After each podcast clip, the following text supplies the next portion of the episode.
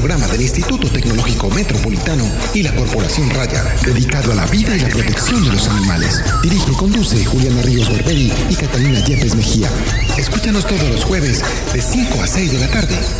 Ládralo, por un mañana animal libre de crueldad.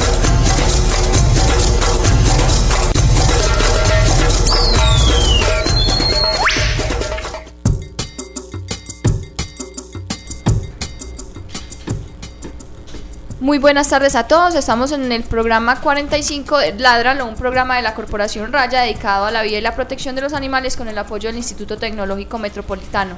Mi nombre es Juliana Ríos Barberi, soy estudiante de Ingeniería Biomédica del séptimo semestre de esta universidad. Séptimo semestre. Séptimo semestre, ¿no? Sí. Bueno, y también soy la directora de la Corporación Raya.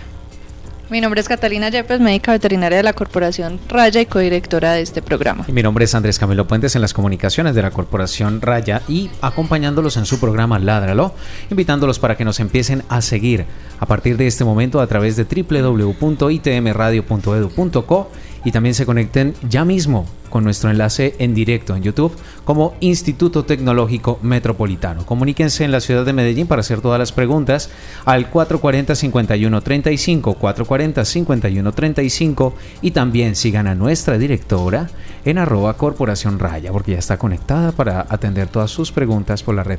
Doctora, vamos para vamos para pa ti. Vamos para los 50 programas, ¿no? Faltan 5 programas para los 50 programas. Eso hay que celebrarlo, ¿cierto que sí, David? Sí, totalmente. ¿Qué vamos a hacer? ¿Fiesta, foforro? ¿Qué, guerra, ¿Qué, ¿Qué digo qué? Foforro. Foforro. Foforro. Foforro. Foforro. Foforro. Foforro. Foforro.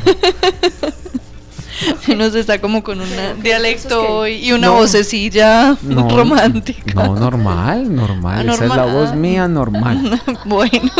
Te extraño la parranda, es otra cosa, pero. Ah. es que con esta carestía. Esto está muy dura. Bueno, eh, tenemos una invitada muy especial, ella es Alejandra Mejía Vallejo, Vallejo, ella es médico veterinaria, coordinadora y directora de marketing veterinario y gestora de emprendimiento de la Facultad de Ingeniería de la Universidad de Antioquia. Además es especialista en gerencia de marketing y magister en gestión de ciencia, tecnología e innovación. Ay, Dios mío. Yo estoy haciendo mi pregrado en ingeniería biomédica. Juli, no respiraste. no, es que me quedé impresionada. ¿Cómo estás, Aleja? Muy bien, gracias por invitarme. Pues sí, muy complacida por la invitación porque en realidad es primera vez que me hacen pues como este tipo de, acercamiento pues a todo lo que tenga que ver con bienestar animal. Bueno, aquí tenemos unas preguntas eh, de rigor. De rigor para nuestros invitados que son eh, ¿cuáles son tus hobbies? ¿Qué te gusta hacer pues aparte de lo de tu dedicación, pues de lo que te dedicaste a hacer? Profesionalmente, ¿cuáles son tus hobbies que te entretienen? Dedicación. Dedicación. bueno, pues actualmente estoy haciendo un poquito de ejercicio, retomándolo porque en algún momento pues era un poco adicta a CrossFit y pues estudiar, me gusta leer, pasar tiempo con mi familia, con el novio, eh, con los compañeros del trabajo y bueno, estar también como en el espacio de uno viendo películas, es que ahí iba la otra pregunta, ¿sí o no, señorita directora? es una pregunta en la que todo el mundo queda acorchado. ¿Cuál fue su última película? La última película me vi de Shooter, es un francotirador, pero no el francotirador de Estados Unidos, sino un francotirador que le hacen una traición los que lo contratan. Esa fue la última película. No dudo. Contestó de una. Yo creo que la primera, ¿cierto? En 45 programas. Se lo ganó, se lo ah, ganó. Buen premio ganó. Directora, ¿qué le iba a dar? Ganó, ganó. No. Eh, son de comunicación. No, pero es que De los patrocines y todo lo demás. No, porque ella es la del marketing. Ah, ok. Pues con razón.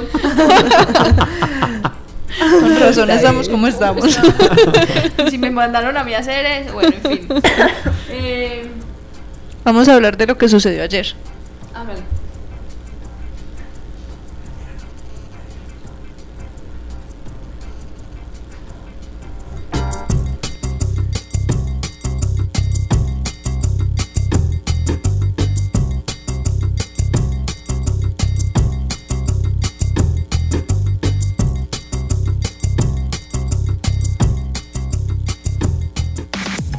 Es momento. Es momento. Es momento. De la noticia de la semana. De de la semana. En Ládralo. En Ládralo.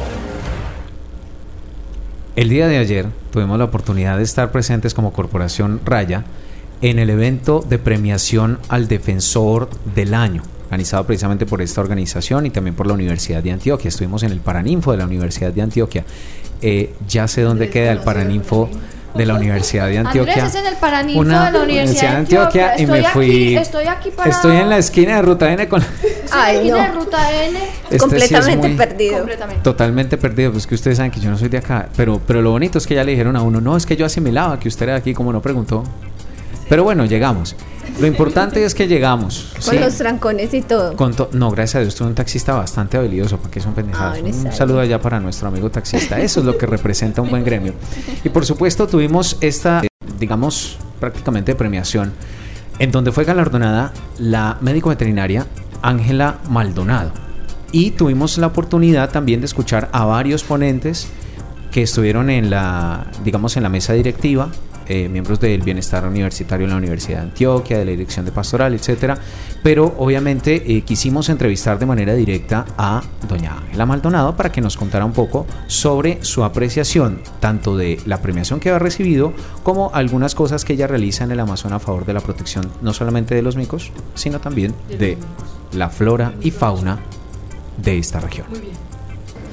Muy buenas noches, estamos con la doctora Ángela Maldonado Rodríguez. Ella ha sido galardonada este año 2015 como Defensor del Año. Queremos saludar en esta noche para el programa Ládralo y la Corporación Raya. Doctora, muy buenas noches. Buenas noches, ¿cómo están? Muy bien, ¿cómo se siente con este galardón? Feliz, feliz porque a veces esos reconocimientos son necesarios para cargar las baterías y seguir en la lucha para la protección con los animales. Ha sido un trabajo bastante fuerte el que usted ha realizado en el Amazonas, ¿cierto? Sí, han sido años, ya vamos para 10 años de de conservación de fauna silvestre y ahora también estamos trabajando por la protección de animales domésticos. ¿Usted siente que hay ausencia gubernamental en el trabajo que usted está realizando en este momento? Completamente, completamente.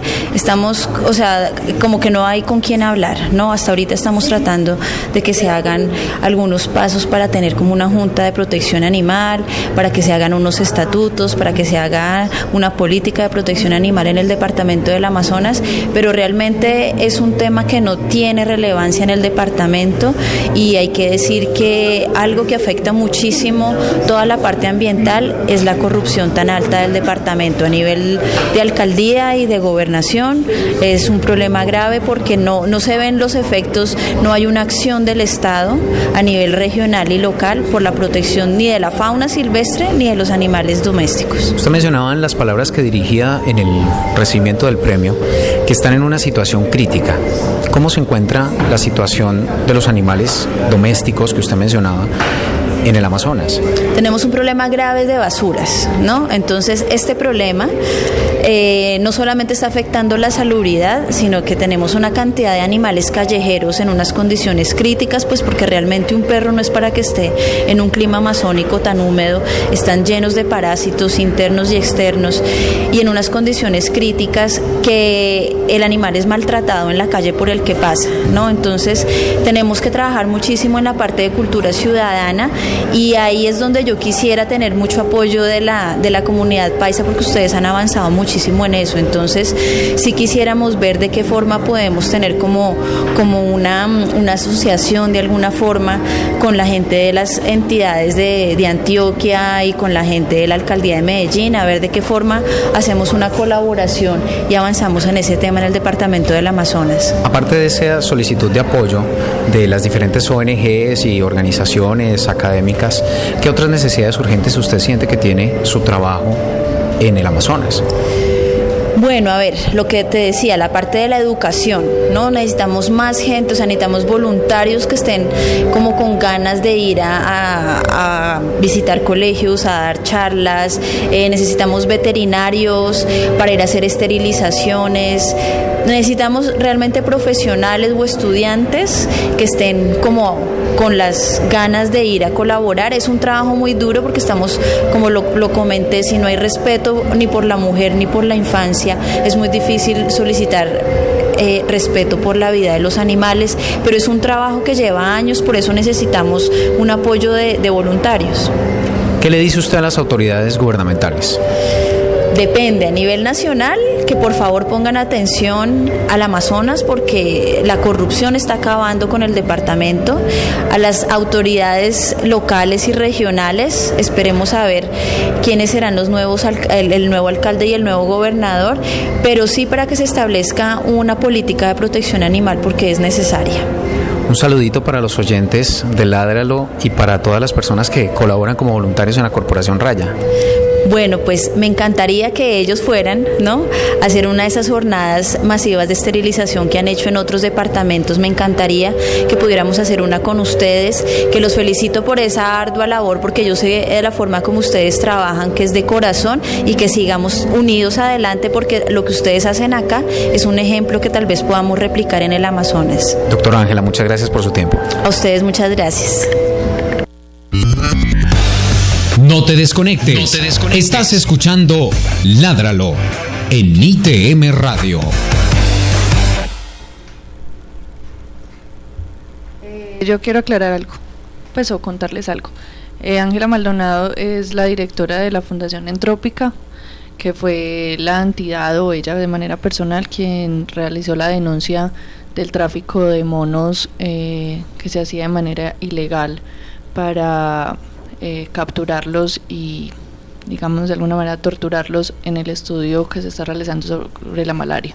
Y ella fue la que logró que en este momento esté parado ese tráfico ilegal de monos. Entonces, eh, pues es de admirar, es una persona de admirar y se ha enfrentado, pues ha puesto en, como en, en riesgo su vida y su integridad por, por la misión que realiza en el Amazonas. Sí, muy tesa, muy tesa porque es irse en contra de un montón de instituciones académicas, políticas muy poderosas solamente por defender esos animales que están siendo retirados de la selva, devueltos en condiciones deplorables, eh, produciendo un montón de, de situaciones adversas como la endogamia, en fin, etcétera, está acabando con las poblaciones naturales de, de esas especies de monos en el Amazonas, en el Amazonas peruano, brasileño y colombiano y está enfrentándose a patarroyo nada más por salvar esos animales, por salvar nuestra diversidad, por cuidar lo que nosotros tenemos como país. Sí, es muy valiente y pues tuve la oportunidad de conocerla en Pereira hace algunos meses y de escuchar su trabajo y de saber a qué se ha enfrentado y de conocer qué le han hecho porque realmente le han hecho muchas cosas eh, en contra pues y, a pesar de eso está ahí firme y, trabajando por esos animales y gracias a ella es que en este momento está para esa, esa captura y, y que se denunció lo que existía, que ya era un tráfico incluso internacional, o sea, ya no solamente era del Amazonas colombiano, sino que se estaban capturando animales de, los otros países. Bueno, eh, iniciemos pues con el tema del día. Eh, yo creo que la primera pregunta que muchos nos hemos hecho es ¿qué hace un médico veterinario estudiando administración y mercadeo? Pues no, todo, pues yo quería hacer la mejor clínica de caballos. Sí, mi sueño era ser la mejor médica interna y sacarla del estadio, pues, como se dice, también con la pasión de hacer algo por ellos. Pero bueno, pues no me dieron la visa para irme a España en el momento que iba a hacer la residencia. Pues bueno, la vida va pasando como debe ser. Empecé a trabajar en una empresa donde la actividad era técnico comercial. Entonces me di cuenta que tenía pues actitudes y aptitudes pues como para la venta pero pues empieza uno a conocer la dinámica interna de las clínicas veterinarias, pues porque uno después empecé a trabajar con pequeñas, a comercializar productos con ellos y empecé a identificar pues que habían grandes falencias en la parte administrativa. Y luego trabajo en una empresa donde la directora de mercadeo era una veterinaria. Entonces yo me preguntaba, y yo, a ver, pues sí se puede, porque el tema me gustaba, pero yo decía, pero ¿qué va a hacer una veterinaria metida como en estos temas. Entonces, viendo a la doctora Maribel Maya, pues ella es la directora ahorita de Corpaul, yo dije, pues las veterinarias también tenemos un campo en la parte administrativa y empecé a estudiar la especialización en gerencia de marketing, entonces ya ahí empecé a aplicarlo todo en la clínica, pero directamente como la, la, la técnico comercial de una empresa pues que vende acá productos para, para pequeños, y me empecé como a enamorar del cuento y así pues me fui metiendo un poquito más, empecé a dar pues clases en la universidad y luego empiezo a hacer lo de la maestría, gestión de ciencia, tecnología e innovación, entonces empiezo también a ver temas de emprendimiento y a decir, pues en veterinaria esto también hace falta, pues a, hacer también como el complemento en, los, en las clases de emprendimiento porque hay facultades que tienen esto dentro de su pensum. Entonces empieza uno a ver como oportunidades y a identificar pues las falencias obviamente en, en la clínica. Entonces ahí es donde yo digo, bueno, pues estamos haciendo marketing veterinario. Creo que soy la única en el país pues haciendo, siendo veterinaria, este tipo de actividades. ¿Cómo convencer a un gremio médico de la importancia de organizarse y de administrar adecuadamente los recursos y los servicios precisamente para vender esos servicios? Bueno, más que convencerlos, es que ellos se dan cuenta que en realidad su negocio no está siendo tan rentable como ellos están esperando. Entonces lo que hacemos es como entrar al interior de su organización y empezar a organizar, ¿cierto? Hoy la mayoría de, veterinarios eh, que son propietarios de su clínica o de su centro de servicios en general, no saben cuánto les cuesta una peluquería, no saben cuánto les cuesta hacer una OEH no saben cuánto les cuesta hacer una consulta. Entonces nosotros empezamos, pues como marketing veterinario, a empezar a, por lo menos a costear, para que ellos digan, ve, yo estoy perdiendo ganando plata acá. Y muchas de las ocasiones lo que hemos visto es que en realidad están es perdiendo dinero. Entonces, más que yo hacerles conscientes, ellos se van dando cuenta. Lo que a mí me gusta es como que ellos vean que además de estar organizados, yo tengo que saber comercializar mi conocimiento. Yo siempre en las clases le digo a los estudiantes, bueno, usted sale graduado con su diploma a un lado, con su tarjeta profesional y se puede ir a Cámara de Comercio y puede montar su empresa, ¿cierto? Usted ya es un profesional con los conocimientos, monte su empresa. ¿Quién va a saber que usted es un clínico? O sea, ¿cómo se va a dar a conocer? Entonces ahí empieza ya el otro camino de yo me organizo, pero entonces ya cómo me voy a vender. Y eso es lo que hacemos. La parte de publicidad, la parte de mercado, la, parte de imagen, la parte corporativa. Exacto, pues entonces internamente hacemos toda la organización. Porque yo no puedo decir, vengamos a hacer una campaña de marketing en estas esas condiciones si ni siquiera sé cuál es la capacidad interna para hacer el, producto o el servicio pues de una buena manera, ¿cierto? Hay gente que por ejemplo vende, anteriormente los grupones no venían como hoy que vienen es vendo tantos grupones, sino que la gente llegaba y vendía 400 peluquerías en una veterinaria. Entonces tenías 20 o 30 personas esperando en, afuera de la sala de espera y era un mal servicio, ¿cierto? Porque la respuesta no era la que estabas comprando. Entonces empieza a hacer ese tipo de como de análisis internos para saber afuera qué puedo ofrecer. ¿Cuáles son esas herramientas que les brindas o que les das a entender, a, pues ahí sí ampliemos un poquito no solamente a los médicos veterinarios, sino hablando también de entidades y fundaciones como nosotros, que somos sin ánimo de lucro, para poder dar a entender o vender esos servicios? ¿Qué herramientas son las básicas o qué herramientas les ofreces? Bueno, lo principal es que, y pasa mucho porque nosotros somos médicos veterinarios, entonces nos enfocamos en hacer un trabajo desde el corazón y muchas veces el corazón es el que nos quiebra. ¿Cierto? ¿Por qué? Porque entonces hacemos una consulta, no la cobramos, o vienen y te dicen, es que usted es el médico veterinario y por obligación me tiene que atender este perro. ¿Sí? Entonces, lo que hacemos es, bueno, primero, con lucro o sin lucro, usted debe tener un capital de trabajo para poderle dar rueda a su negocio, ¿cierto? Cualquiera que sea. Entonces, lo primero es saber qué tiene, cuánto le cuesta producir cada unidad y cuánta rentabilidad vas a generar de eso, ¿cierto? Entonces, muchas veces la gente del proveedor viene y te dice, bueno, es que esto el producto, el precio público es tal. Entonces el veterinario pone su precio público tal como dice la lista. Pero si yo tengo una política de precios establecida, es decir, yo digo, de este champú me quiero ganar el 30, el 40, el 50%, pues ganes el 50, el 40, el 30, ¿cierto? Porque es su política. Cuando venga el proveedor y le diga, este es el precio público, tú le puedas decir, no, es que mis políticas de precio no me dan para poner ese precio porque me quedaría súper costoso. Entonces o me lo vende más económico o me lo vende o, o no te lo puedo vender acá. Pero muchas veces es que ni siquiera conocemos eso. Entonces las herramientas yo diría que lo primero que deberíamos de hacer es saber cuánto nos cuesta cada cosa que hacemos en la, en la clínica Muchas veces el veterinario, la rentabilidad o las utilidades se generan a partir de la peluquería y ese no es el quehacer, ¿cierto? El quehacer del veterinario es la aplicación de su conocimiento, entonces sus consultas, sus cirugías, toda la parte donde realmente estamos aplicando nuestro saber es donde deberíamos de representar el dinero pues del, del negocio. Entonces la recomendación siempre es, bueno, de su servicio mínimo establezca el 50 al 60%. Si vamos a hablar de una entidad sin ánimo de lucro, entonces yo tengo que decir, bueno, porque así yo haga presupuestos de venta, también tengo que saber cuántos recursos debo de tener para poder cumplir ese presupuesto, ¿cierto? A veces la gente dice, no, yo voy a vender 30 millones de pesos al mes, pero es que para vender 30 millones de pesos al mes usted tiene que tener entonces 20 millones de pesos para sus costos de operación para poder llegar a esos 10 millones de excedente que sean sus utilidades para este mes. Entonces lo mismo pasa en las entidades sin ánimo de lucro. Si yo digo que me propongo hacer 20, 100, 200, no sé cuántas cirugías quieran hacer para la, el control natal, yo tengo que saber cuánto dinero tengo que tener, porque yo no me puedo comprometer a hacer 100 cuando lo que tengo me va a servir solo para 20. ¿sí? Y tampoco puedo empezar a, sacrificar la calidad de lo que estoy entregando, ¿cierto?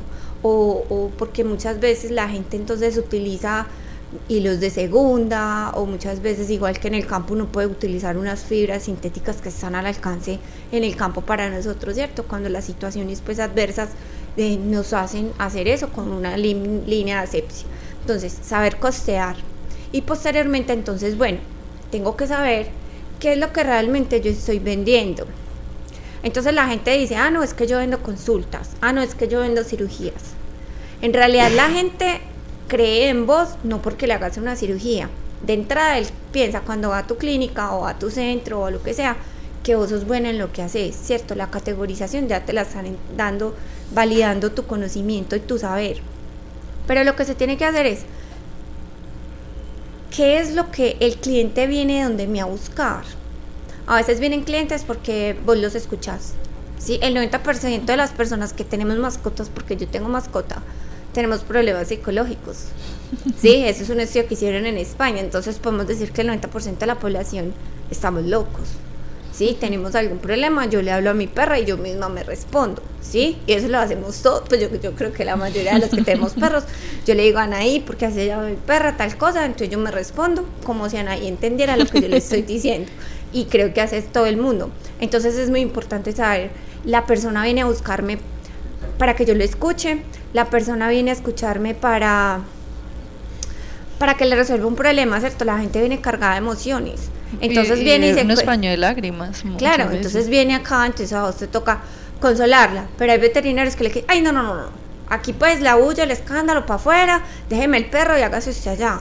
O hay veterinarios lastimosamente que ni siquiera les gusta tocar los perros, ¿sí? O lo que menos quieren es tener una relación con el cliente. Entonces nosotros tenemos dos tipos de cliente. El cliente propietario de la mascota y la mascota que sería el usuario de nuestro servicio. Entonces usted tiene que enamorar el perro y luego enamorar el cliente. Porque, o sea, las ventas, la comercialización, todo se vuelve una relación. Y todo viene como desde el amor. Porque es imposible vos entregar un buen servicio sin que te guste lo que estás haciendo. Entonces hay gente que dice, no, a mí déjeme el perro, yo lo opero. Pero no me ponga en contacto ni con la, ni con la dueña, ni con el dueño, ni con nadie. Pero es que el dueño también quiere saber quién es el, el médico que atendió a su perro.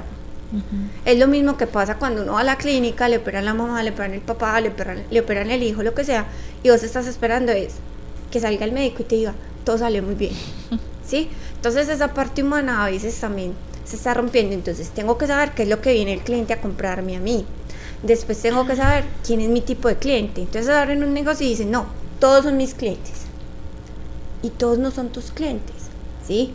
Porsche, Ferrari, o sea, pueden irlo a comprar cualquier persona de cualquier estrato.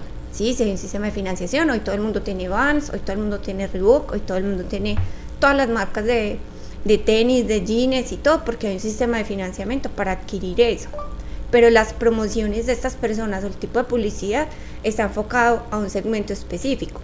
Que todos los demás vamos a comprar, sí, pero ellos hacen un enfoque específico. Bretaña porque hace su comercial solo a la hora del noticiero.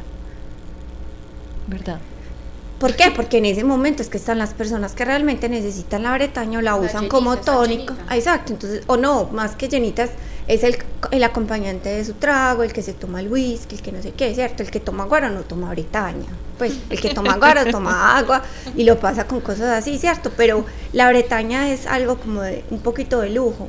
Entonces la gente, pues, la gente hace su comercial en el momento en que están, los sábados en las mañanas y prendes el televisor, entonces son puras cosas para los niños chiquitos. ¿Sí? Que son y después le dicen, mamá, cómprame esto. La etiqueta habla de una nutrición súper buena para que la mamá valide, pero ¿quién paga en la caja cuando pasa eso? El papá. Entonces lo mismo pasa en la veterinaria. ¿A quién le va a comprar? ¿A quién le va a vender? ¿Quién es el que va a pagar? ¿Cómo voy a llegar a ellos? ¿Sí? Entonces yo también tengo que saber, bueno, cuáles son los canales de comunicación para las personas que vienen a mi negocio. Ah, no, es que vienen 60 años. Ahí la va a inscribir en el Facebook pues no, la señora es sui generis, mi mamá tiene 73, ella es sui generis, tiene su Facebook, toma la foto, la monta, la etiqueta y hace pues toda la función. Pero no porque mi mamá entre al Facebook que tiene 73 años, todas las señoras de 73 años van a entrar en el Face. No, eso no pasa.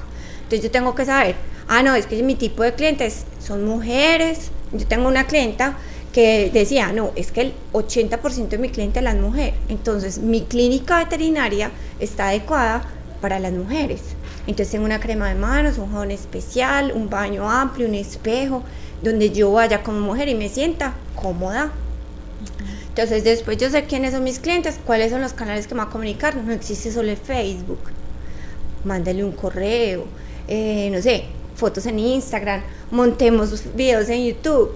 ¿Cuántos veterinarios tienen una página de YouTube activa? Ay, yo tengo de todo. Bueno, ¿y cuántas utiliza?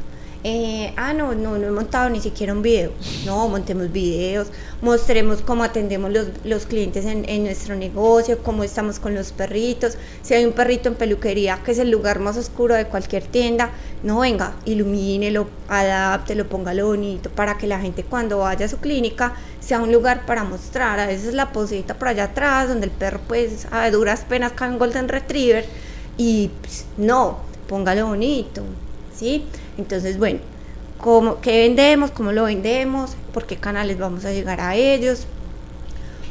¿Por dónde va a entrar el, dinero real a mi negocio? Muchas veces el dinero entra lo que más entra es por peluquería, pero es que usted hizo un acuerdo con el peluquero y le da el 50% de lo que entra. Ah, sí, pero es que resulta que es que el costo de operación de mi negocio para la peluquería son por cada peluquería me vale 30 mil pesos. Entonces la peluquería le cuesta 30 mil pesos. La vende en 50 mil y le tiene que dar 25. el 25 mil pesos al peluquero. ¿Usted está ganando o está perdiendo? Perdiendo. Perdiendo. Una vez fui a Cúcuta me dicen, no, es que acá hacemos mil peluquerías mensuales. Yo, ah, no, cierre el negocio y montele el negocio al peluquero, porque el acuerdo era el mismo. O sea, no saben cuánto les cuesta la peluquería, entonces muchas veces de lo que yo como veterinario estoy generando en mi negocio, resulto pagándole al peluquero y no estoy enajenando ni al peluquero, ni al veterinario, ni a, ni a ninguno. Es simplemente la mala administración que estamos haciendo en los negocios. Y finalmente identificar cuáles son las herramientas que yo necesito dentro de mi negocio para poder hacerlo bien. Ah, es que yo tengo página web. Señor, usted tiene computador en su negocio eh, ay, no, es que mi agenda yo la manejo en unas hojitas de blog y yo anoto ahí mis clientes. Ah, ¿cuántos clientes tiene? Ah, no, pues porque es el caso. Está, estábamos haciendo un estudio con la Universidad del CES desde el punto de vista administrativo, cómo están los negocios de la ciudad. Entonces usted le dice, doctor, eh, ¿cuántas historias clínicas tiene? Ay, yo tengo un millón de historias clínicas. Doctor, súper bien Ay, doctor, ¿cuántos clientes activos tiene? Ah, no, yo tengo 400 mil clientes activos. Impresionante el dato. Entonces ya uno habla de los ingresos y, o sea, o sea, nada que ver, ni el ingreso, ni los clientes activos, ni lo que te dejan el negocio. Entonces hay que ser coherentes. Y enseguida le digo, doctor, ¿tiene página web? Sí, pero no se la doy a nadie. Entonces uno dice, entonces, ¿para qué tengo las herramientas? Es de la vida real, o sea, es que es de risa, pero es que ese es el gremio. ¿Sí? Eso pasa en el gremio nuestro. Entonces uno dice, ¿para qué tengo todos estos recursos si no los voy a utilizar adecuadamente? Tú le dices, ¿cómo maneja su agenda? No, eso es casi como por, no, pues por, por obra y gracia al Espíritu Santo le llegan los clientes, porque es que ya no estamos en la época donde el cliente pasaba y entraba al negocio. No, usted toca es ir a buscar al cliente para que se enamore de usted y se quede con usted. Hay calles en Itagüí donde hay seis o siete veterinarias de arriba abajo y todas tienen negocio. ¿Por qué? Porque cada una se especializó en algo y porque el cliente se siente identificado con cada uno de esos veterinarios. Entonces ahí está como el juego de hay negocio para todos, sí, pero entonces, ¿qué vas a hacer hoy diferente? ¿Qué es lo que tú le vas a ofrecer a los clientes para que ellos vengan y se enamoren de vos? El factor diferenciador. Exactamente. O lo que llamamos ahorita innovación, ¿cierto? ¿Qué estás innovando vos para que el cliente se quede? Yo tengo clientes que me dicen, no, es que yo no soy el mejor clínico de, de la ciudad. Pero la atención al cliente es tan buena que todos se quieren quedar ahí. Y porque tiene una capacidad de a ver, como hacerle entender al cliente, yo no me las sé todas, pero yo sí sé quién lo haga. Yo lo voy a llamar para que usted esté con la mejor atención. ¿Sí? Pero muchas veces, como clínicos, lo que hacemos es, ay no, tranquilo que yo le soluciono eso. Entonces, no soluciona, queda mal, no hace un buen diagnóstico, por ende no hace un buen tratamiento y vas a tener es un cliente inconforme. ¿Qué es lo que pasa? Mejor dicho, o sea, usted debe conocer cualquier cantidad de casos en este país sí, o sea, pues yo estaba en Bogotá, en Cúcuta, eh, ahorita viajo a Pasto, entonces uno empieza a identificar qué es lo que pasa en cada una de las regiones. Y en ese común denominador, así de manera muy breve, eh, ¿cuáles serían las razones por las que se cierran tantas clínicas veterinarias? Bueno, dentro del estudio, y es coincidencial con lo que pasa no solo en la clínica veterinaria, sino en cualquier negocio, primero es como esa estrategia o esa planificación real. En Colombia la mayoría bueno, no, pues la mayoría no. Todos somos cortoplacistas, ¿cierto? Desde el gobernante hasta nosotros, ¿sí? Hasta el más chiquitico. ¿Por qué? Porque entonces venimos y toda, cada vez vamos cambiando de, de, ¿cómo se llama? De rutina. Pensamos que abrimos un negocio en los tres primeros meses nos va a empezar a, generar el punto de equilibrio y vamos a estar ya ganándonos pues los millones de pesos. Nosotros con los estudiantes hicimos un ejercicio, los mandé a Cámara y Comercio a que le preguntaran a las personas si tenían un plan de negocios. Pues todos dijeron que no. ¿Por qué? Porque entonces yo voy a la Cámara de Comercio, monto, porque es que al lado de mi casa montaron un negocio de papitas y como les está yendo también, entonces yo voy a abrir otro negocio de papitas. Lo pongo en papitas, pero puede ser veterinarias, eh, IPS, eh, clínicas de belleza, odontologías y demás. ¿sí? Los negocios en Colombia se abren por oportunidad y no por deseo o por el conocimiento aplicado. Sí, el llamado es a que las empresas que se generen sean por eso. Entonces, ¿por qué se acaba el negocio? Porque usted piensa que el negocio el primer mes le va a dar utilidades o por lo menos le va a generar el capital de trabajo que necesitas para que se continúe. Cuando hablo de capital de trabajo hablo de tener mínimo en veterinaria los insumos para hacer una cirugía, ¿cierto? Agujas, catéter, Harman, sodio cloruro, los medicamentos eh, y todo eso que, complementa tu acción veterinaria, ¿cierto? Entonces un buen alimento, unos buenos medicamentos, eh, productos de belleza, pues para las mascotas. Entonces la gente cree que en el primer mes dotan la clínica y el segundo mes, ay, no me alcanzó. Entonces pida prestado. Tercer mes, no me alcanzó papá, mamá, amigos, primos, tíos, banco, empiezan a agotarse todos esos recursos. Resulta que el sexto mes usted se toteó con el banco, con sus amigos y se quedó sin nada. ¿Qué le tocó hacer? Cerrar el negocio. El 92, el 93% de los negocios en los primeros cinco años se mueren. Según el estudio que nosotros me va adelantando un poquito a los resultados, si usted logra mantener su clínica veterinaria 10 años abierta, mm. le garantizo que va a tener una continuidad pero la mayor mortandad está en los primeros, cinco, años. Igual que todos los negocios, pero el factor común denominador es que abro mi negocio y espero que me dé una rentabilidad inmediatamente. No necesito rentabilidad, abra el negocio que sea rentable, porque el mayor también motivo de cierre es que el negocio no es rentable. Si, es renta, si no es rentable, ¿para qué lo abrió? Porque no hizo un buen análisis. En Japón, a diferencia de nosotros, salen con su matrícula, pongámoslo así, matrícula mercantil debajo del brazo y dicen, en 18 años voy a tener una empresa. Nosotros pensamos que tenemos una empresa en el primer mes y no, es una empresa que está, es un emprendimiento, o sea, está arrancando, es un bebé y el bebé necesita dormir, comer, está comiendo y comiendo y comiendo tu capital, pero necesitas tener un monto tan grande que garantices que te vas a mantener en el mercado. o diferenciarte y tener un buen recurso, ¿sí? Porque es que yo ni siquiera tengo el otro caso. Doctor, ¿usted cómo pone los precios en su clínica? SEM, y me quedo mirando, SEM, según el marrano. O sea que es impactante que yo tenga un negocio de más de 15 años en el mercado y que yo le cobre por cómo venga vestido. Entonces muchas veces en una capacitación que nos dieron en algún momento decían, usted no puede juzgar la apariencia. En Estados Unidos los camioneros, los de las tractomulas, tienen un ingreso altísimo, pero ellos viven mal vestidos. Entonces entran a la tienda y vos reparás el cuento y decís, viene mal vestido, este tipo no me va a comprar un concentrado que valga más de 100 mil pesos, no lo va a atender.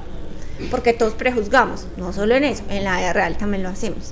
Entonces, no discriminemos y hagámoslo bien, costee bien y cobre bien, porque entonces la otra cosa es que tampoco establecemos procesos internos. Entonces usted viene y considera, doctora Catalina, usted viene, tiene un perro de tres días con vómito y diarrea, usted considera que necesita ser hospitalizado.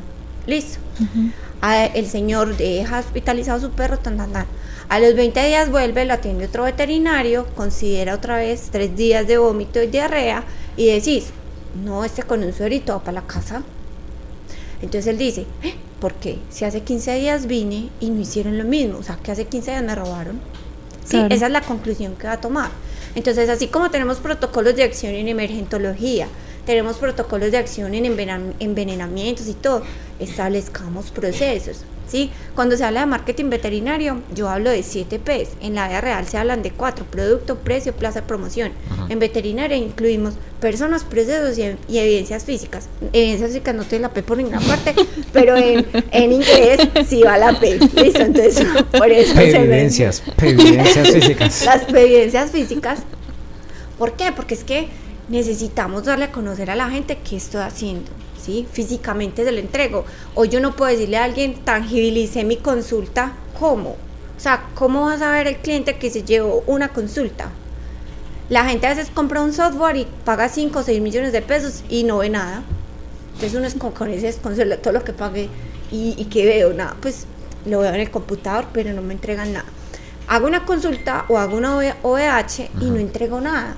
¿Por qué no hacemos un dibujo, una historia clínica, entregamos un folleto de información, que la gente diga, ve, aquí están los 200 mil pesitos que le invertí al perro, pero me están dando las recomendaciones, veo cómo fue el procedimiento.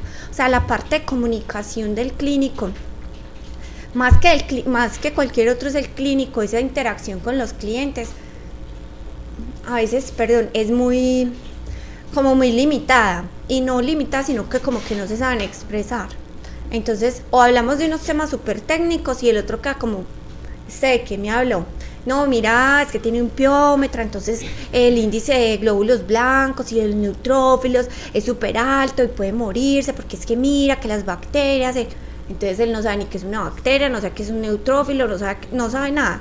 Entonces, pues usted es muy buen clínico, sí, usted es maravilloso, pero si usted no, hace, no se hace entender, entonces usted no sabe nada. Sí, Einstein decía que si usted no es fácil de entender lo que sabes, entonces en realidad pues no está sabiendo nada. Entonces yo le digo a la gente, ponga tableros en sus negocios, raye, pinte, explíquele que es un piómetro, dígale que, que en el útero se, se, inflamó y las bacterias se alteraron y las bacterias son unos bichitos que se multiplican, que pueden ser normales, pero que al multiplicarse eso va a producir una enfermedad y que pues hacerle como, como con plastilina, porque es que eso no sabe aunque está el caso que en Google, pues don Google le, se las dice todas, entonces claro, vienen y te dicen, doctor, con el diagnóstico. Claro, entonces le doctor, mire, él tiene diabetes porque es que él, él tiene una, ¿cómo es que se dice cuando tomas mucha agua?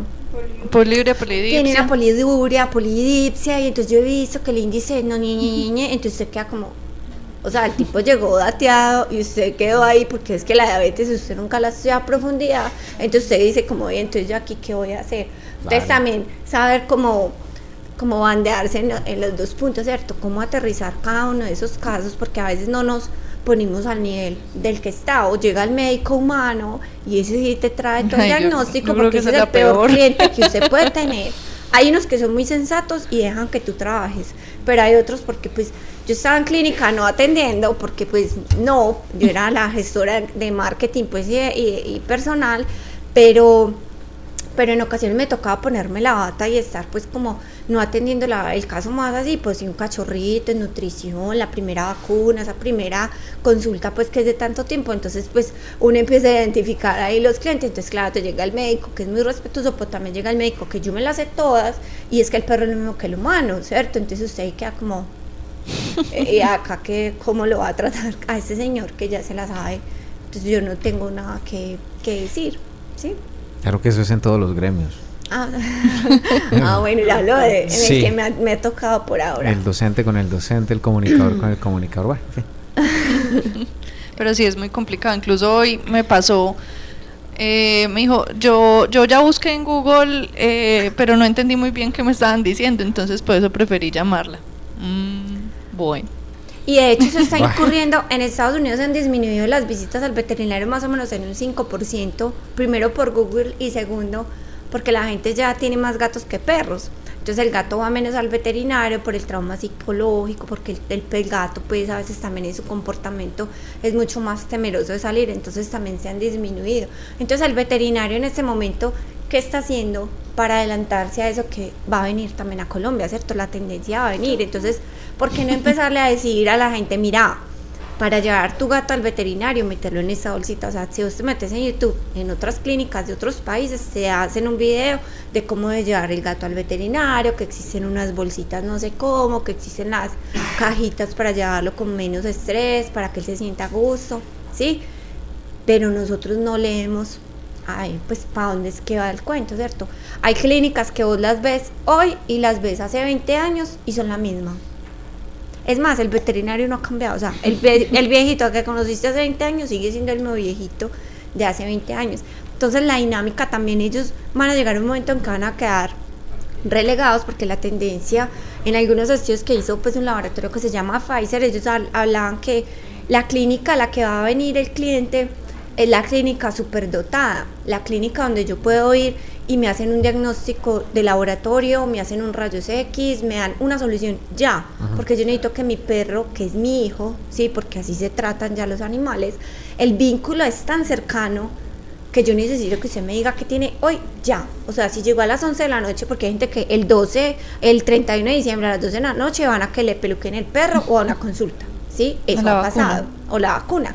Entonces, eh, ¿qué vas a hacer vos en tu clínica para que no sea una clínica de garaje?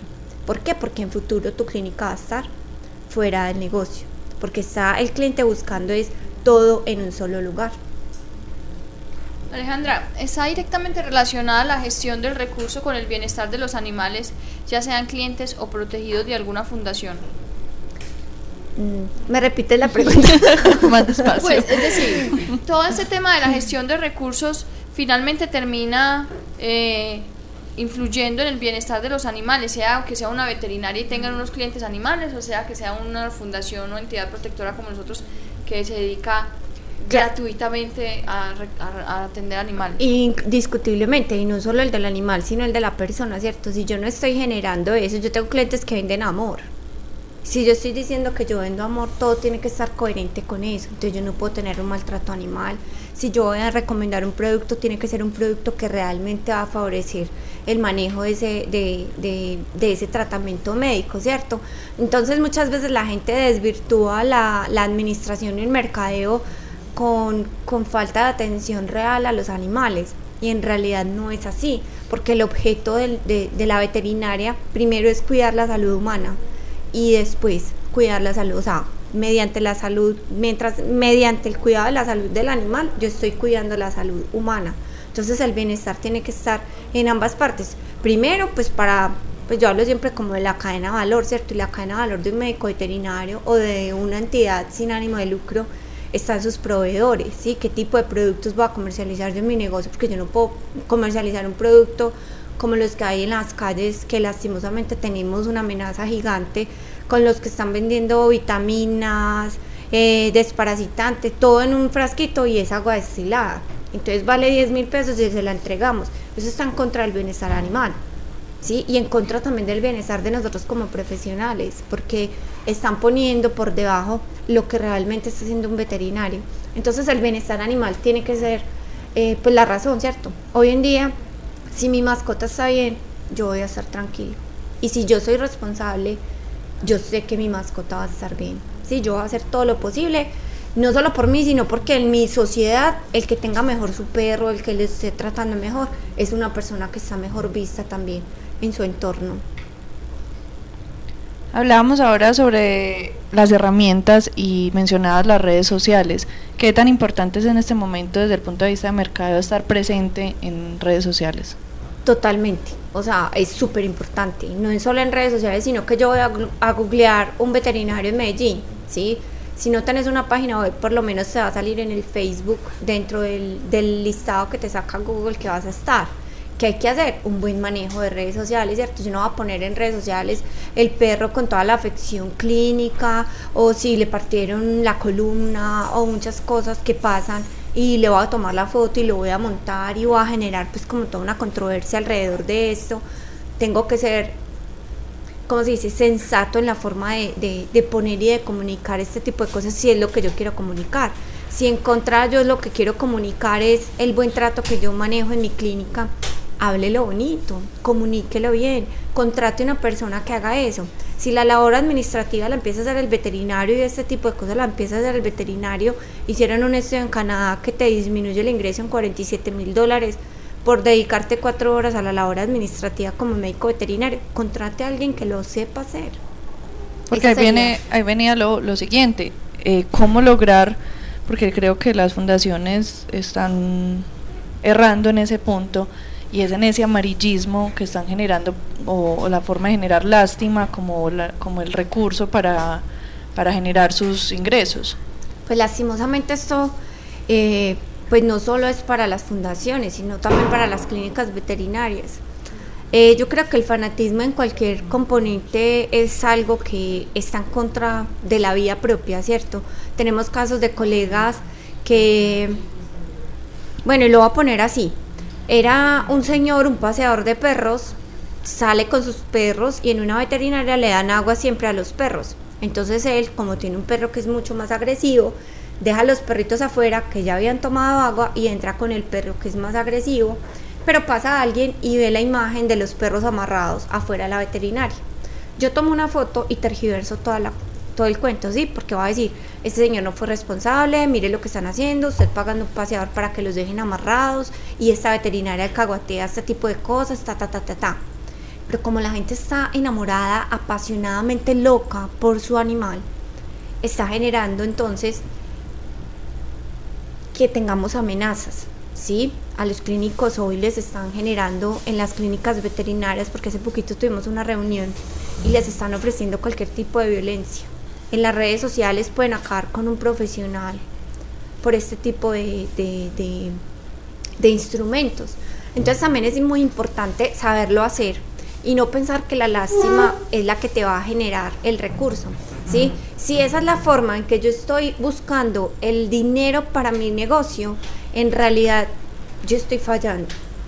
Porque la razón de ser de una entidad sin ánimo de lucro realmente es buscar el bienestar del animal no, no basarme en el sufrimiento del animal y alguna vez me pasó con una entidad, el animal yo no había nada que hacer por él, ¿sí? ya estaba en un momento en que la solución era la eutanasia, pero viene el cuento amarillista y ponen la foto para generar el recurso. Entonces yo los invito más bien a que hagamos cosas como la que ustedes han hecho, ¿cierto?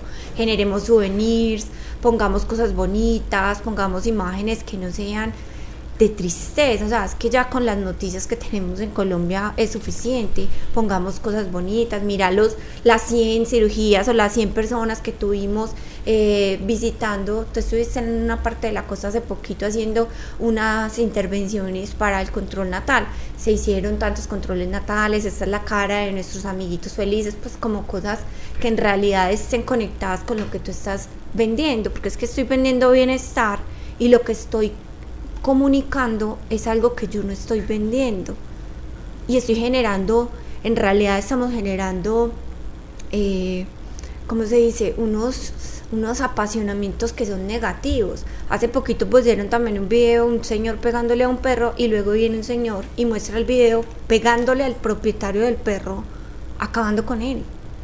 ¿Por qué? Porque es que yo estoy apasionado, estoy, estoy enamorado de esto, pero de una cosa obsesionada. Entonces se vuelven, se vuelven cadenas de violencia. de violencia y es a lo que no estamos vendiendo, o sea, es que no estamos vendiendo eso, ni ustedes como entidades, ni nosotros como clínicos estamos promoviendo ese tipo de cosas. Entonces es un llamado a concientizarnos de cómo estamos comunicando y si realmente eso que estamos comunicando es lo que yo estoy vendiendo. Y lo que quiero transmitir finalmente. Sí, claro, porque es que si yo quiero transmitir tristeza y eso, pues entonces no diga que está trabajando por el bienestar animal, porque el bienestar animal, si bien estamos en situaciones difíciles con algunas mascotas, con algunas especies, ahorita lo mencionaban con estos monos, mostremos el lado bonito, mostremos que se están recuperando, mostremos que ya se hizo algo, pero no los mostremos con la foto allá tirados con estos virus o con estas bacterias eh, inoculadas y con todas las consecuencias que esto genera, porque en realidad eso no es lo que la gente quiere ver. La gente quiere ver cosas bonitas, agradables. Dicen que en un tiempo el Facebook va a llegar a ser eh, como, o sea, estamos tan contaminados del cuento porque no es como tan adicto al cuento que nos vamos a llegar a un punto a saturar, no sé cuándo sea, pero la invitación sí es a que sepamos concienzudamente cada cosa que vamos a poner, qué consecuencias puede traer, porque no es solo el gremio de los, de los del bienestar animal y los que están en eso, sino que nosotros como profesionales estamos siendo vulnerados y que sirva este espacio pues como para hacer ese llamado a esas personas que están tan enamoradas, pero de una forma enfermiza de este tipo de, de acciones que nos vamos en contra del sistema y no es pues como la razón de ser de, de, lo que se está haciendo. Vamos a hacer una pausa eh, y escuchemos la canción de la tarde.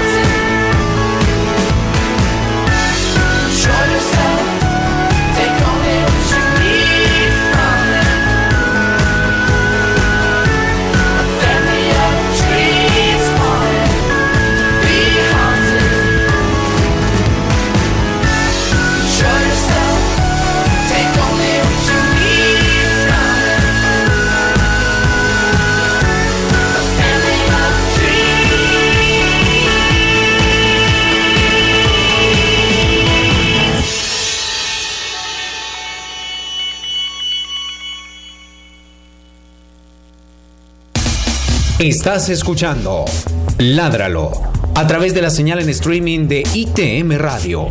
Ládralo. Corporación Raya. 6 de la tarde, 16 minutos. Gracias por estar con nosotros en itmradio.edu.co y sobre todo por estar conectados a través de las redes sociales como Corporación Raya para que nos sigan localizando y sobre todo detecten dónde están esos videos interesantes que usted quiere conocer sobre los documentales y actividades que han realizado nuestros voluntarios y sobre todo las directoras de la Corporación Raya en diferentes locaciones del país. También los invitamos entonces para que nos sigan mandando los saludos y de manera especial se comuniquen desde la ciudad de Medellín al 440-5135 y formulen las preguntas eh, que tengan ustedes pertinentes o si las quieren dejar en redes sociales. Recuerden también que se están dejando ya publicas, eh, publicadas en la página de Facebook de la Corporación Raya los diferentes audios para que ustedes retomen esos temas de interés que han salido en los diferentes programas con los invitados que ya tenemos en esta cuarta temporada. Así que ustedes ya pueden conectarse con nuestros enlaces en Spreaker, los podcasts, para que ustedes escuchen los diferentes temas. Aleja, eh, como para ir terminando y, de pronto llegar a, a las conclusiones de todo esto que hemos hablado que me pareció muy interesante, ¿qué consejos podrías darle a esas personas que empiezan en este tema del emprendimiento o aquellas que están manejando o administrando, eh, pues pienso yo de manera incorrecta, su, su empresa o su fundación? Pues lo primero, pues como les decía al principio, identificar qué es lo que realmente yo quiero vender, ¿sí? Para ser muy puntual en qué tipo de público voy a, voy a llegar. ¿Que puedo llegar a todo el tipo de público? Sí, usted puede llegar a todo tipo de público, pero enfóquese en el público realmente que quiere comprar eso que usted está vendiendo. Pero eso que usted está vendiendo es como ese sentimiento o, esa acción real que va a generar cuando usted entregue eso. A muchas veces buscamos ciertos clínicos es por la experiencia que tienen, pero no estamos buscando salud y bienestar. Yo le estoy comprando a ese clínico, es la experiencia que me la va a dar por medio de una consulta o por medio de, de una vacuna incluso. ¿sí? Primero es eso, identificar qué es lo que realmente vendo identificar el segmento de público real al que tú quieres llegar. Y lo otro es sepan cuánto les cuesta producir todo. A veces me dicen, ah, es usted es mi capitalista y entonces los que tenemos pues pensado regalar, usted puede regalar lo que quiera en su clínica, en su centro de servicios. Regale todas las consultas o las cirugías que usted quiera, pero sepa cuánto le cuesta producir cada una para que eso no sea la razón de que quiebre su negocio. Porque hoy los negocios se quiebran es porque administrativamente no está funcionando o porque la rentabilidad de su negocio no es la óptima para mantener eh, activo su negocio. Entonces, costee, sepa qué vende, cuáles son sus clientes y sepa vender lo que hace, comuníquese de la forma adecuada. Nosotros como veterinarios no estamos ni para estar metidos en redes sociales, ni para estar llamando a los, a los dueños de los perros, no. Contrate entonces un administrador o una persona de comunicaciones que haga la gestión. ¿sí? Muchas veces contratan a la mamá, al hermano, al primo o la esposa, ¿sí? Porque es el común. Pero entonces asegúrese que esa persona sepa administrar. Que no sabe, entonces tome cursos, ¿sí? En el, en el entorno hay bastantes cursos para que usted lo sepa hacer. Y si ya lo sabe hacer, para que lo, lo mejore, ¿sí? Sería como eso. La parte de los procesos, estandarizarlos es súper importante, es fundamental hacerlo. Entonces también que la gente tome conciencia de que yo tengo que hacer mi paso a paso de la clínica. La gente hoy hace el negocio, pero no piensa el negocio, no piense bien su negocio, a dónde quiere llegar en 5 o 6 años, qué quiere ser. Sí, cuando decimos que quiero ser grande, haga lo mismo. ¿Qué quiero ser yo en el corto plazo con mi negocio? ¿A dónde quiero llegar? Porque si yo sé para dónde voy, yo sé cuál es el camino que tengo que trazarme desde hoy. Entonces, cuánto me quiero ganar hoy con esto, si yo quiero regalar este tipo de productos porque sería muy bonito que todos dijeran, el viernes va a ser acción social, cómo lo voy a hacer, pero cuánto me va a costar y que eso no afecte el flujo de ingresos de mi negocio. Esa sería como la recomendación para ellos, para todos. Pero, Alejandra, hablando más de entidades que no somos de negocio, pues como la nuestra, ¿Podrías también extrapolar esa Claro, eh, es lo mismo, ¿sí? Yo también tengo que saber cuánta plata necesito yo para hacer una campaña de esterilización, porque tú dices, no, voy a hacer una campaña de 200 esterilizaciones, pero ni siquiera sé cuánto me cuesta hacer una. Entonces yo me puedo ir con todo y como es flujo de caja en tu negocio, no proyectar realmente que en un mes o en dos meses, siguiendo con el ritmo en el que vas, te vas a quebrar. Entonces garantiza que el recurso que tienes en el corto plazo asegúralo para el largo plazo, cómo lo vas a hacer, ¿cierto? Entonces, ¿cuáles son las estrategias que voy a hacer para la comercialización de los souvenirs? ¿O cuáles son las entidades que voy a mantener dentro de mi negocio? Porque me debo de, muchas de las fundaciones que hay hoy ni siquiera están creadas ante Cámara de Comercio, entonces yo no puedo ir a decirle a una entidad, dóneme para yo mantener mi empresa, pero es que yo no le puedo dar un certificado de donación porque es que yo no estoy eh, creado ante Cámara de Comercio como tal, ¿cierto? Entonces la formalización también es muy importante para poder tener los beneficios. Entonces también sería la parte de saber costear qué tengo y que esté coordinado con los objetivos a los que yo quiero llegar y cuáles son las entidades que en el entorno pueden favorecer el desarrollo de mi negocio pero que ellas también se favorezcan porque es que yo como fundación también puedo hacer un beneficio y que socialmente tengamos una retribución, pues el tributario y nosotros pues, hablo de nosotros pues, ustedes como raya, tener también su beneficio, ustedes y los demás. Y la invitación es esa, pues inventémonos unos souvenirs, una forma diferente, a la gente le encantan las libretas, a la gente le encantan los cuadros, a la gente le encanta rayar, tener unos marcadores, unas crayolas, que podamos tener unas plantillas, unos stickers con animales. En esos días en una feria que hubo de eh, Agroexpo Futuro o, esto, habían unos de una entidad de, de, piscícola y tenían un montón de pececitos, porque no sacamos unos stickers de razas o de perritos criollitos, de los que han adoptado, de los que hemos hecho y ponemos unos stickers con mensajes que la gente diga, ve, que nota comprar esto, porque es que a la gente también le gusta comunicarse de diferentes formas, entonces miremos esas cosas que a la gente le gusta comprar y pongámosle la marca de raya, ¿cierto? Hoy la gente, para ustedes lo más importante sería identificarse como una marca real que está trabajando por esa por el bienestar animal y que se le está dando beneficios, ¿cierto? Mostrar esos resultados, los videos, que la gente se, se identifique con ustedes y que lo que tenga la marca raya yo lo quiero tener porque es que yo estoy favoreciendo. Hay una entidad sin ánimo de lucro en la ciudad que maneja algunos parqueaderos y cobra bastante por la hora, pero uno está tranquilo porque es que esa plata yo estoy segura que va para, para, para lo que ellos dicen que va. ¿Sí? Para no, para no dar nombres propios, pero yo sé que eso va para allá. Entonces, si yo como Raya estoy constantemente contándole a la gente cuáles son los beneficios que nosotros estamos entregando, la gente va a estar satisfecha y va a estar orgullosa de entregar su dinero a ustedes, de comprarles una funda de almohada con un perrito o venga, estas fundas de almohada les vamos a poner una estampación personalizada con tu mascota o la foto tuya con tu perro y la estampamos y te la llevas ya en una feria. O sea, esas son compras por impulso. Aprovechemos ese tipo de cosas porque el vínculo afectivo está ahí. Eh, ¿cómo se dice?, expuesto, pues aprovechemos esos espacios. Sí, no nos quedemos solo con, venga, ¿qué nos va a dar la fundación? No, venga, comercialicemos esto y hagamos una tribu real alrededor de la marca Raya para que la gente compre todo lo que yo saque con esta marca. Sería como eso. Muchas gracias, Areb. Yo creo que ha sido muy valioso y esperamos que, que así sea para todas las entidades, sobre todo eh, la necesidad que existe de administrar bien los recursos y que puede ir más allá o que tiene que ir acompañado del amor que sintamos por los animales.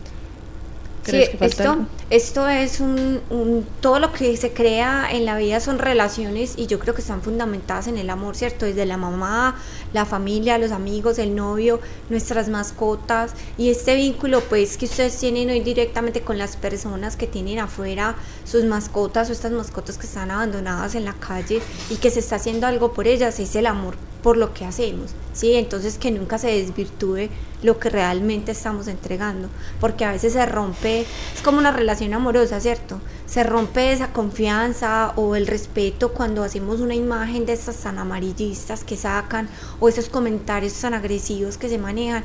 Entonces sí, la invitación es hablemos desde el amor, ¿sí? Pongamos el amor realmente a, a que corra pues por las redes. Muchas gracias. Alejandra, muchas gracias por haber venido al programa. No, pues con mucho amor, porque me gusta. bueno, vamos a hablar un poco de la agenda de la semana. Eventos, campañas, jornadas de vacunación, esterilizaciones, encuentros, conferencias. Todo en la agenda de la semana en Ládralo. Juliana Ríos Barberi es Corporación Raya. Bueno, eh, lo primero es mañana viernes 2 de octubre habrá una jornada de implantación de microchip en el patio central de la Universidad Autónoma Latinoamericana en la carrera 55A número 4950 y el sábado en la sede de la Junta de Acción Comunal Villaloma, sector Pradito, en San Antonio de Prado.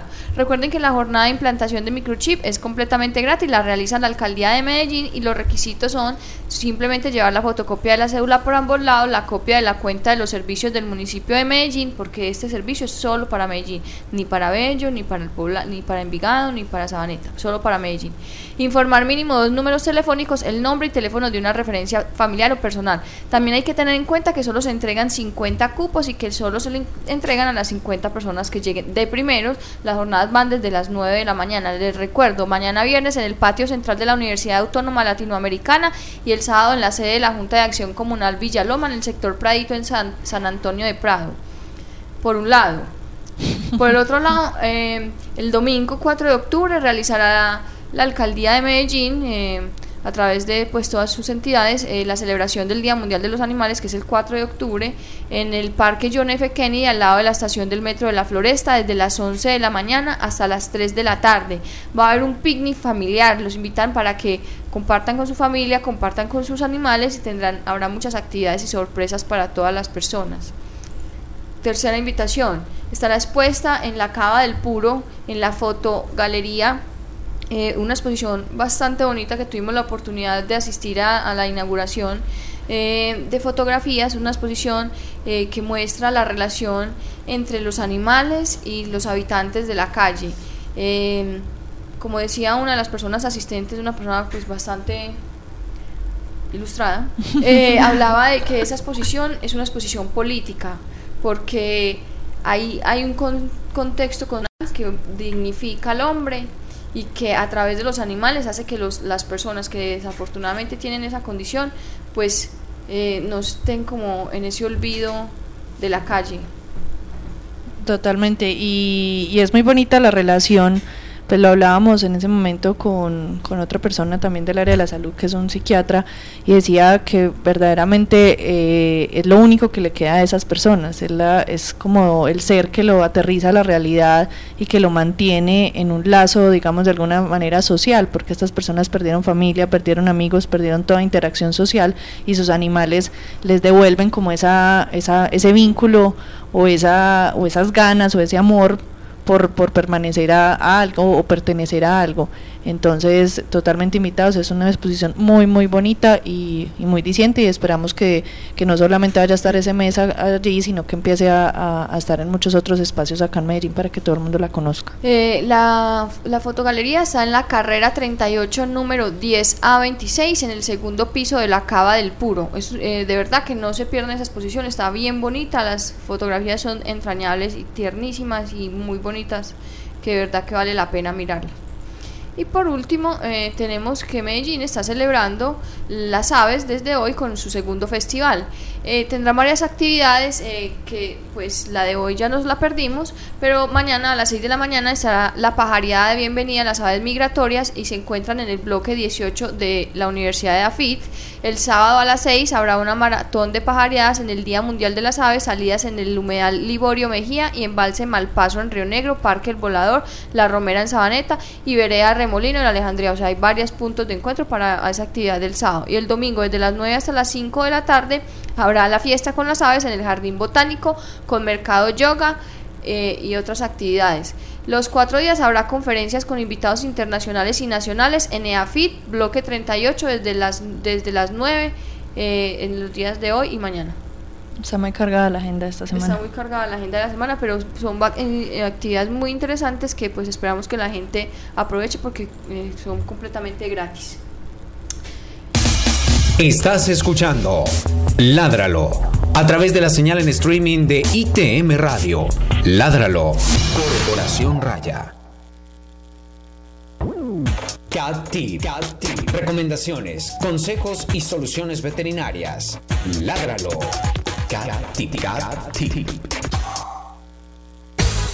Catalina Yepes Mejía es Corporación Raya.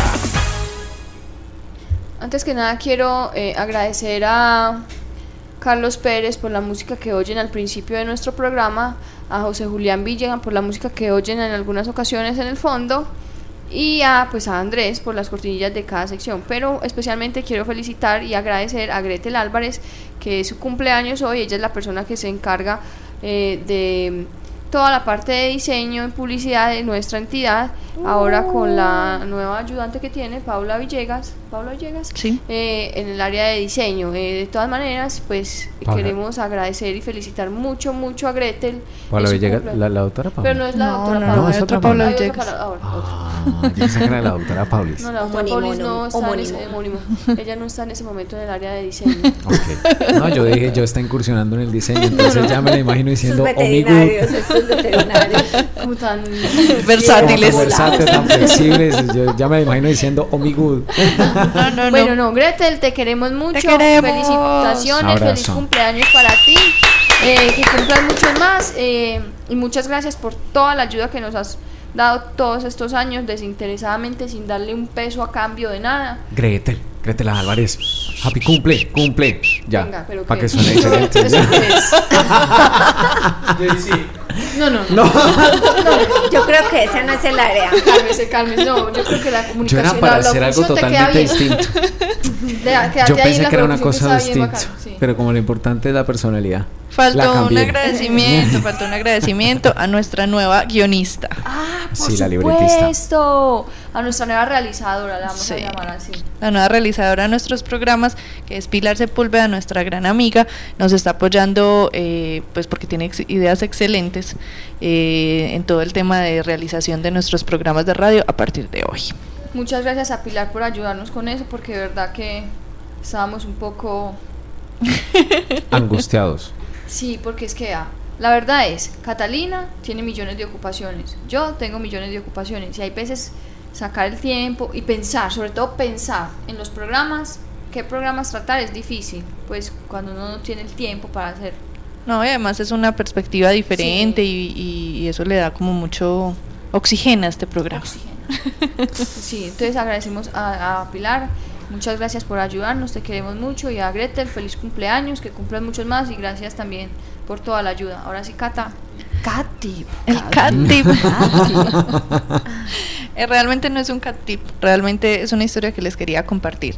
Yo, como muchos saben, yo soy profe de etología y bienestar animal en el tercer semestre de la Facultad de Veterinaria de la Universidad de Antioquia y eh, pues les doy el módulo de felinos eh, les trato de explicar un poquito o relacionarlos un poquito con el comportamiento de los gatos y con, que conozcan realmente que es un gato y que no salgan con la idea que salí yo de que son perros pequeños cuando me gradué. Y eh, último contacto que tuve con ellos, que fue en el parcial, uno de mis estudiantes terminó el parcial, lo entregó y se me acercó y me agradeció me dijo que nunca había tenido contacto con los gatos, que jamás había tenido relación con ellos y que después de estar en clase conmigo había decidido adoptar un gatico y que estaba feliz. Que estaba feliz, que era lo mejor que le había pasado y que estaba feliz de, sentir que estaba entendiendo su gato y que lo estaba teniendo muy bien gracias a lo que yo le había enseñado. Entonces, eh, yo creo que eso vale la pena. Eh, sacó cinco en el parcial. Mm, un poquito. Lo que pasa es que el parcial era de caninos y felinos. La parte de felinos le fue bien. La parte de felinos le fue muy bien. Dos con cinco. Va por la mitad, por la mitad. Pero, pero me hace muy feliz saber eso y me hace muy feliz porque eso vale la pena. Eso vale sí, la aunque pena. uno le mueva la aguja a uno, la sacaste. O sea, cumpliste con eso, con eso se llena uno de que verdaderamente si uno hace las cosas con amor, lo está haciendo muy bien. Eso sí es un cat tip. Pues recomendamos las clases con la doctora Catalina. Les recomendamos que hagan el pregrado para, que puedan ver las clases con Cata. Pero pueden hacer un curso, un curso desde acá que salga como una recomendación o desde la desde la corporación Raya hacer un curso para el entendimiento de los felinos y seguramente muchos que tienen gatos, yo también tengo uno, se llama gato perro porque parece un perro, puedo hacer una, una, una solución porque a veces la gente tiene mucho recelo todavía con el gato y no sabe cómo entenderlo, entonces es muy rico que esa es otra forma también de generar ingresos para nada. Vamos a hacer eso. Vos vas a planear eso y luego hablamos de plata, ¿listo? Listo, Bueno, eh, no, pues muchas gracias a todos los que nos escucharon el día de hoy. Como siempre, es un placer para nosotros estar aquí todas las, las tardes de los jueves con ustedes. Esperamos encontrarnos de nuevo el próximo jueves. Eh, muchas gracias, un saludo para todos. Listo, chao. Chao. chao. Un programa del Instituto Tecnológico Metropolitano y la Corporación Raya, dedicado a la vida y la protección de los animales. Dirige y conduce Juliana Ríos Berberi y Catalina Yepes Mejía. Escúchanos todos los jueves de 5 a 6 de la tarde. Ládralo, por un mañana animal libre de crueldad.